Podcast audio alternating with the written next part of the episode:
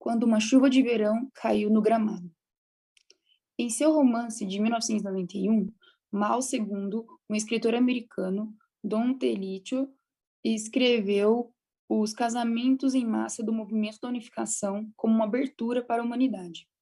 Curiosamente, ele descreveu a nossa cerimônia de bênção de 1982 no Madison Square Garden, como tendo ocorrido no estádio Yankee. Uh, o senhor Delito, é, em qualquer caso, descreveu uma unidade e harmonia entre milhares de jovens casais que decidiram seu casamento e família a Deus, que dedicaram seu casamento e família a Deus e observou: todos nós somos munis, ou deveríamos ser. Naquela época, éramos conhecidos muitas vezes não afetosamente como os munis. O nome foi uma criação da mídia, éramos novos e empolgantes.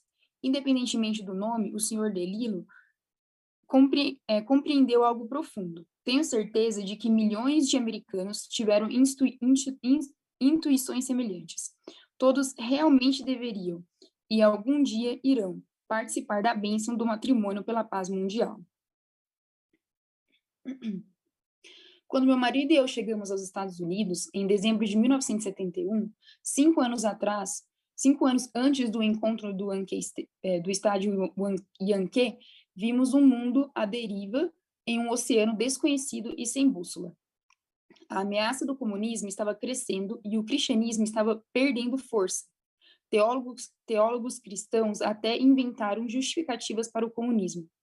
Os jovens vagueavam sem propósito ou objetivo, seduzidos pela tentação sexual e pela falsa liberdade anunciada pela pílula anticoncepcional. Os Estados Unidos, fundados com o sangue e suor de pessoas de fé que cruzaram o Atlântico, arriscando suas vidas em busca da liberdade religiosa, estavam quebrando seu pacto com Deus. Desde o momento da nossa chegada à América, avançamos imbuídos de energia celestial, um número crescente de jovens nos Estados Unidos e no mundo ocidental foi atraído por nossos ensinamentos idealistas. Compartilhamos nossos corações com os membros sobre os desafios que o mundo estava enfrentando e as responsabilidades que, juntamente com eles, queríamos cumprir. O mundo democrático está enfrentando uma crise urgente devido à ameaça do comunismo. Explicamos, devemos investir tudo para superar isso. Dois meses depois de nossa chegada, meu marido e eu conduzimos uma turnê de palestras por sete cidades, mobilizando membros de Nova, em Nova York, Filadélfia, Baltimore, Washington D.C., Los Angeles, São Francisco e Berkeley.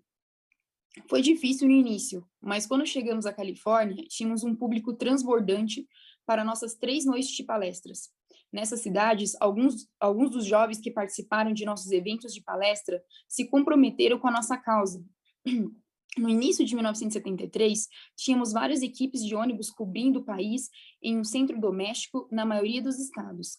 A partir desses grupos, reforçados por líderes e membros enérgicos do Japão e da Europa, incluindo o balé folclórico coreano, formamos o One World Crusade e um coro, o New Hope Singers International. Amamos sua paixão ardente e seu desejo de iluminar o mundo. Com a energia do meu marido, em 1972, no ano após chegar aos Estados Unidos, colocamos, um movimento muito, colocamos em movimento muitos projetos. Colocamos a primeira reunião da Conferência Internacional sobre a União das Ciências no, no Hotel Waldorf Astoria de Nova York estabelecemos a filial americana da Academia de Professores para a Paz Mundial e fortalecemos a já existente Freedom Leadership Foundation, Fundação de Liderança pela Liberdade, dedicada à vitória sobre o comunismo. Em Belvedere, ensinamos centenas de membros jovens a viver de acordo com a palavra de Deus e no outono de 1973, com nossas equipes móveis e centros locais funcionando em pleno vapor, realizamos uma segunda turnê nacional de palestras, desta vez em 21 cidades. Em cada cidade, oferecemos um banquete para líderes sociais e clérigos, onde vários prefeitos nos presentearam com as chaves de sua cidade. Em seguida, realizamos três noites de palestras públicas sobre Deus, a América e o futuro do cristianismo. Naquela época, surgiu uma crise na América. Em 1972, Richard Nixon foi eleito para um segundo mandato como presidente por uma maioria esmagadora. Mas um ano depois, o sentimento popular se voltou contra ele. a mídia e os oponentes políticos de Nixon exigiram que ele re, re, renunciasse ao cargo por causa do caso de, do, de Watergate. Seus supostos aliados não tinham poder para defendê-lo. Até os líderes cristãos recuaram e ficaram em silêncio. Foi meu marido quem se manifestou. Nosso movimento publicou América em Crise, Resposta para o Watergate, Perdoar, Amar, Unir, em 21 jornais importantes. Não se tratava apenas de perdoar o presidente Nixon, disse o pai, mas de perdoar, amar e se unir como uma nação pelo bem do mundo. O compromisso do Sr. Nixon era vencer a guerra do Vietnã e manter o comunismo fora do sudoeste da Ásia, do sudeste da Ásia. Em oposição, os afiliados comunistas confundiram o público americano, montando manifestações contra ele nos campos universitários e até mesmo no National Mall. Buscando despertar a reverência a Deus e acender um fogo entre os americanos sedentos de retidão, nossos membros começaram a se manifestar por Deus e pela dignidade da, pres da presidência americana. Conquistamos a atenção da mídia e o próprio presidente percebeu. No início de 1974, o presidente Nixon nos enviou um convite para encontrá-lo na Casa Branca. O senhor Nixon estava ansioso, ciente da probabilidade de impeachment, Enquanto os membros cobriam a Casa Branca em oração, meu marido o aconselhou a permanecer firme, confessar qualquer irregularidade e pedir oração nacional, unidade e renovação. 18 de setembro de 1974, turnê O Novo Futuro do Cristianismo Madison Square Garden, Nova York. Logo após o nosso encontro com o presidente, saímos novamente, desta vez para falar em 32 cidades, completando nossa cobertura de todos os 50 estados, incluindo Alasca e Havaí. No início, a maioria dos americanos ficou perplexo ao ouvir sobre um líder cristão do Oriente, mas nos conhecer é nos amar, e onde quer que fôssemos, as pessoas foram tocadas e, tiver, e tiraram algo valioso de nossa mensagem. O interesse, o interesse público aumentava cada dia, e com ele vinham polêmicas. A turnê final, naquela época, estava de, é, a turnê final daquela época, esta de oito cidades, começou naquele 18 de setembro no Madison Square Garden de Nova York, com um discurso intitulado O Novo Futuro do Cristianismo. Foi o primeiro local realmente grande que a Igreja da Unificação tentou preencher e o evento teve um impacto incrível. Mais de 30 milhões, mais de 30 mil pessoas lotaram o, o Garden, é, enquanto outras 20 mil tiveram que ficar de fora. Aqui, 7 de junho de 1975, Encontro Mundial pela Liberdade Coreana, Yodo Plaza. Sem um momento de descanso, realizamos ainda mais eventos que impactaram o mundo. Nossa confiança para preencher grandes arenas levou a uma maior gratidão a Deus, nossos pais celestiais e aos nossos membros que foram e são devotados ao princípio e providência de Deus. No meio disso, na Coreia, exibimos o poder do movimento Vitória sobre o Comunismo, VOC, em um encontro de, de 1,2 milhões na ilha Yodo, em Seul. Isso levou ao movimento nacional voltado para a reunificação das Coreias do Norte e do Sul na década de 1980.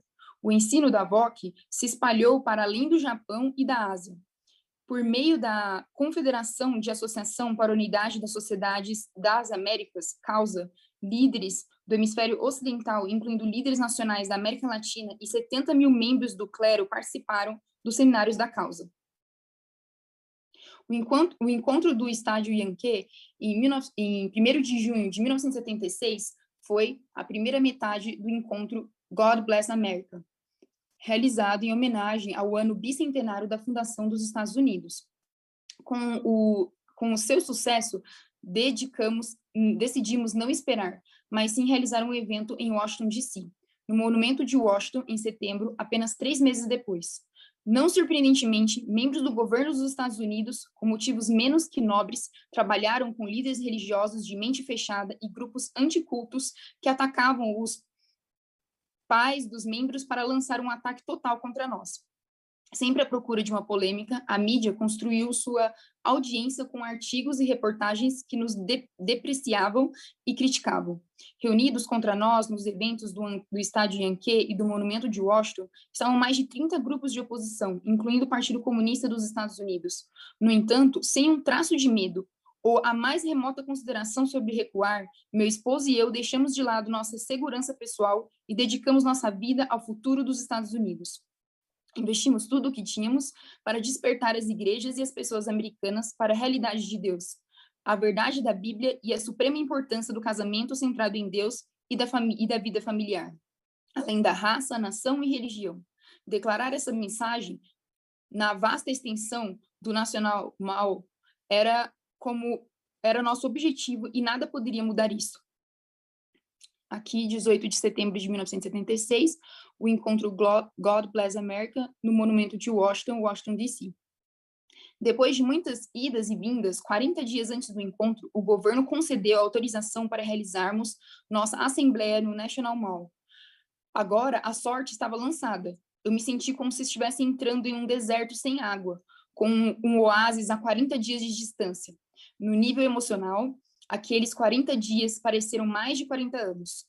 Onde quer que eu fosse, o que quer que eu fizesse, com quem quer que eu estivesse, eu só conseguia pensar sobre o encontro. Eu estava tão absorta nisso que confundia o café da manhã com o jantar, o jantar com o café da manhã e perdia totalmente o almoço. Acho que eu não era a única.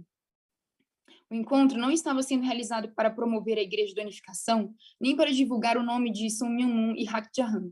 Muito pelo contrário, sacrificamos muito interna e externamente para que isso acontecesse.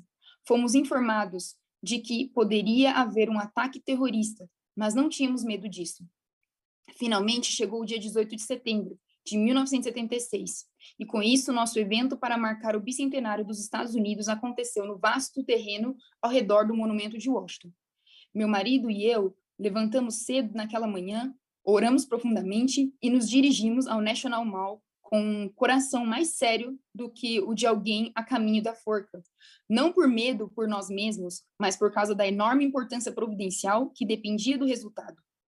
Lá, mais de 30 mil, 300 mil pessoas se reuniram por volta do meio-dia, pacificamente com esperança e gratidão. Foi realmente uma visão grandiosa e milagrosa. A mídia americana, o governo e certas hierarquias religiosas se opuseram à Igreja da Unificação, mas havíamos superado todos os desafios. As pessoas dos bairros humildes da América, em Richmond, Washington DC, Baltimore, Wilmington, Filadélfia, Nova York, New Haven, Boston e outros, se reuniram para Deus e para a América. Foram, foram elas que fizeram do encontro no Monumento de Washington um grande sucesso. Nossos membros haviam mobilizado todos os ônibus disponíveis na costa leste, mais de mil, e tiveram que morder os lábios, visto que muitas centenas de candidatos a participantes e participantes foram deixados para trás nos locais de encontro, sem mais ônibus para transportá-los. É um testemunho do amor do povo americano por Deus e pelo país que os verdadeiros pais acionaram. Podemos sentir, Deus está vivo na América. Meu marido e eu tínhamos emigrado com nossa família para essa terra desconhecida e seguimos um curso desafiador.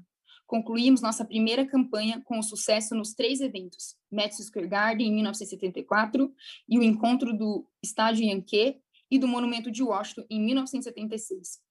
Proferida com devoção sincera, nossa oração foi a luz que acabou com as trevas, sua luz foi lançada para além das pessoas de coração aberto que participaram de nossos eventos, para iluminar todos os americanos e todas as pessoas em nossa aldeia global.